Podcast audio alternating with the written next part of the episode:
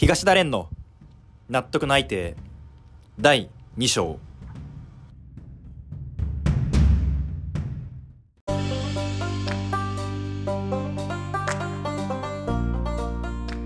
はいどうもこんにちは。東田蓮です。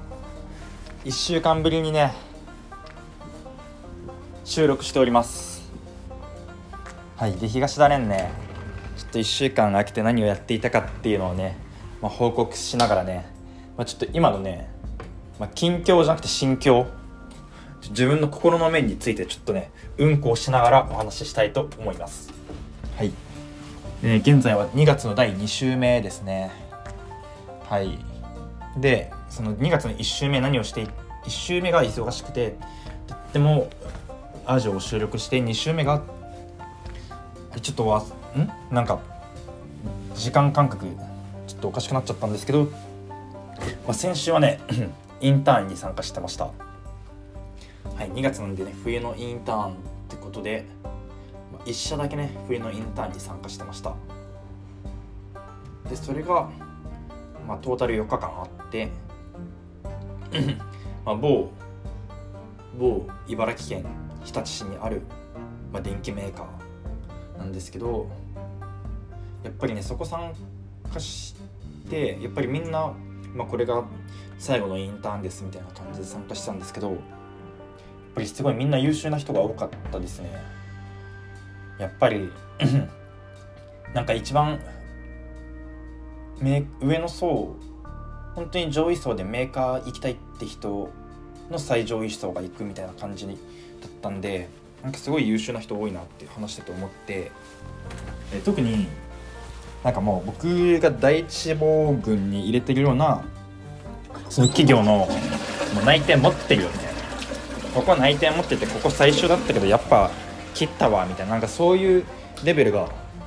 バンバンいてめちゃめちゃビビりました、うん、でめっちゃ焦りましたちなみに。ビビったとともに。でまあちょっと仕事まあ。そんなめちゃめちゃ上がったっていうわけではないですね。でも下がったわけでもないみたいな。とりあえず今の就活を全力でやろうってすごい思いましたね。それをやってて。みたいな感じです。でそれからはなんかずっと企業研究をしてましたね。っていうのも終わった日にその OB 訪問をしたんですけど OB 訪問をして結構その心が動いたっていうかちゃんとまあ今までもう僕の中ではしっかりその就活に向き合ってたつもりだったんですけどまだまだ甘いなっていうのをね結構実感してあのめっちゃあの有価証券報告書をね死亡してる企業の有価証券報告書を、まあ、土日はねずっと見てまあまとめてましたね。ちょっとうんち失礼します。で今日なんですけど今日はその、まあ、2個予定があって1個がその内定したベンチャーの、まあ、内定後面談。でもう1個がその夏インターン行ったところの、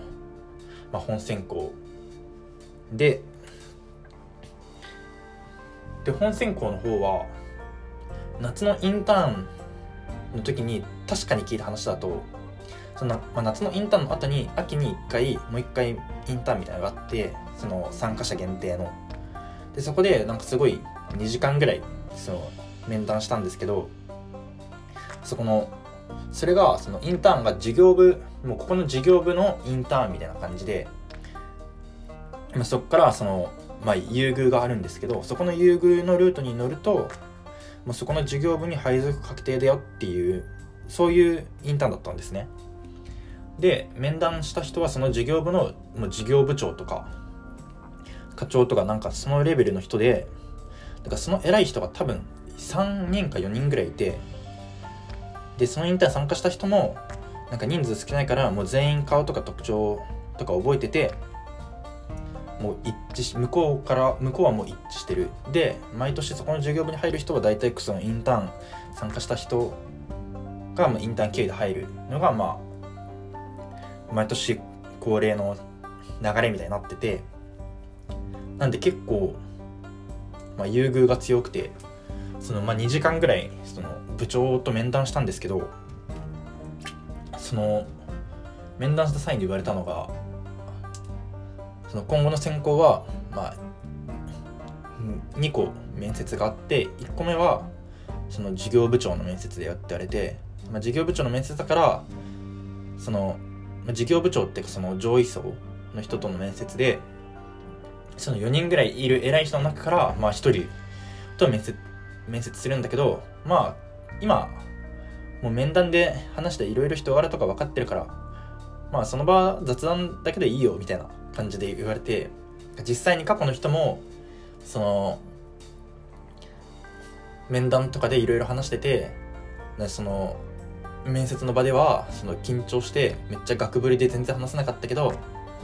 まあインターンとか面接面それ前の面談とかで人柄知ってるし知ってるからもういいよちょっと緊張しすぎだけどまあいいよ。その代わり次は頑張ってねみたいな。感じであの通したみたいな。そういう武勇伝もあるぐらいなんか結構緩いらしくて。っていうのがまあ今日のね16時からあって今11時48分なんですけどまあそれでもね気は抜けないというかこういうとこで気抜くのが一番良くないっていうのは分かってるんでまあ気を抜かずねしっかり自分の中でねブラッシュアップしていきたいって思います。はい。でもう一個の内定者面談みたいなやつを、まあ、さっきまで受けてたんですね。11時から、まあ、大体11時45分ぐらいまでやってたんですけど、やっぱり面談してて思ったのはなんか自分の働き方的になんかやベンチャーすごい魅力感じるなっていうふうに思ってて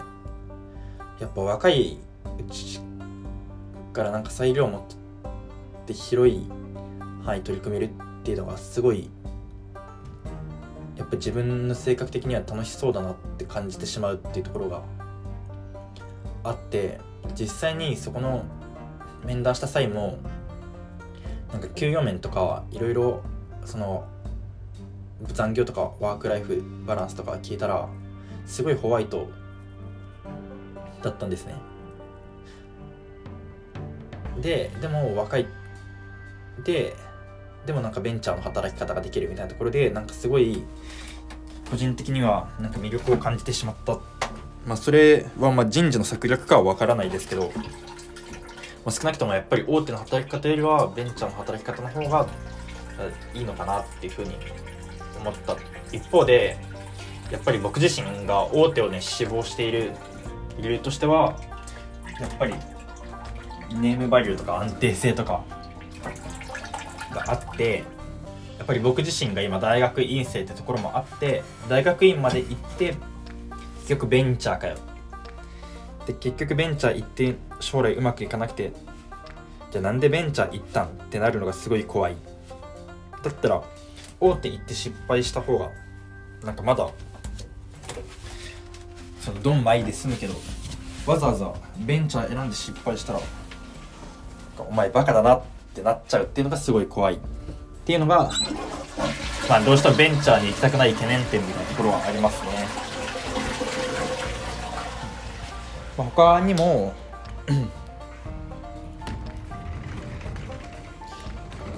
やっぱりその院まで行ってなんかよくわかんないとこ行ってなんか親も何とも言えないっていうかやっぱり親安心させたいなっていうところもあってそういう面でもやっぱ大手行きたいなって思うんですけどしなんか大手から、まあ、ベンチャーなんかよく世間ではベンチャーから大手はいけないけど大手からベンチャーはいけるみたいに言われるじゃないですか。でも実際じゃあ大手からベンチャー行けばいいじゃんって言って大手で例えば5年ぐらい勤務してベンチャーに行ったらなんかその5年間もったいなくないって思っちゃうところもあるんですね。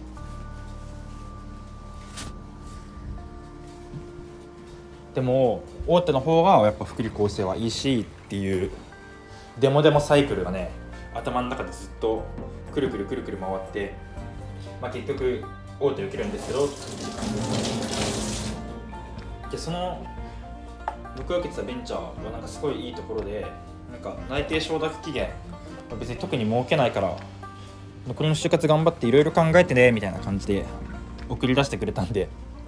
すごいいいなっていう。なんかそこでまたいいなポイントがちょっと重なってしまいましたね。どうなまあどうなんですかね。多分永遠にこの論争はなくならないと思うんですけどベンチャー大手論争。まあでも結局最後就活終わる頃にはやっぱ保険で保険っていうか何でしょうね。その失敗した時の保険としてやっぱり大手いっちゃいそうな気はしますけど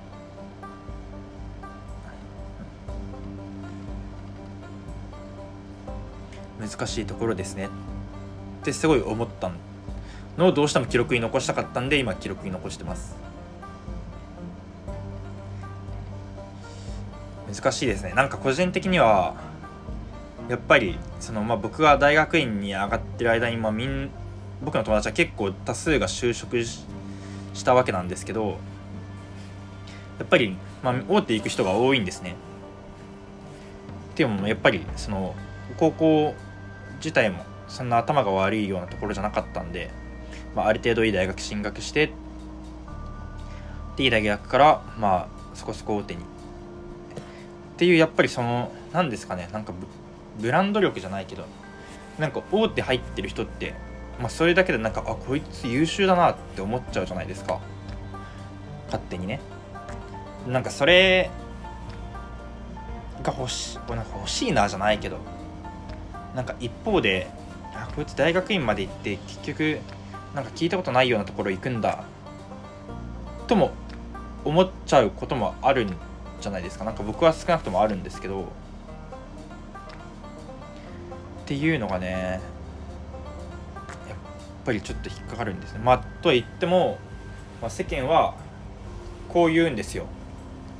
結局その会社名を気にしてるのは入社までで入社したらその結局同じ会社の人が周りにいるから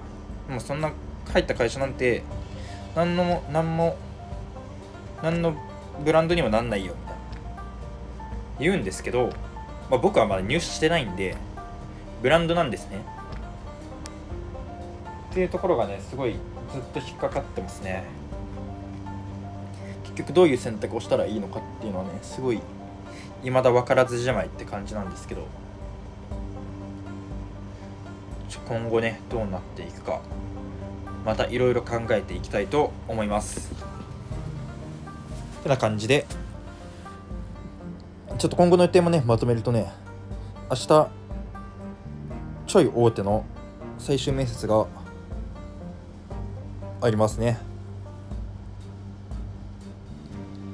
まあ、そこも頑張っていって、まあ、今週は多分一大イベントはそんぐらい。なんで明日の最終面接頑張りたいと思います。それじゃバイバーイ。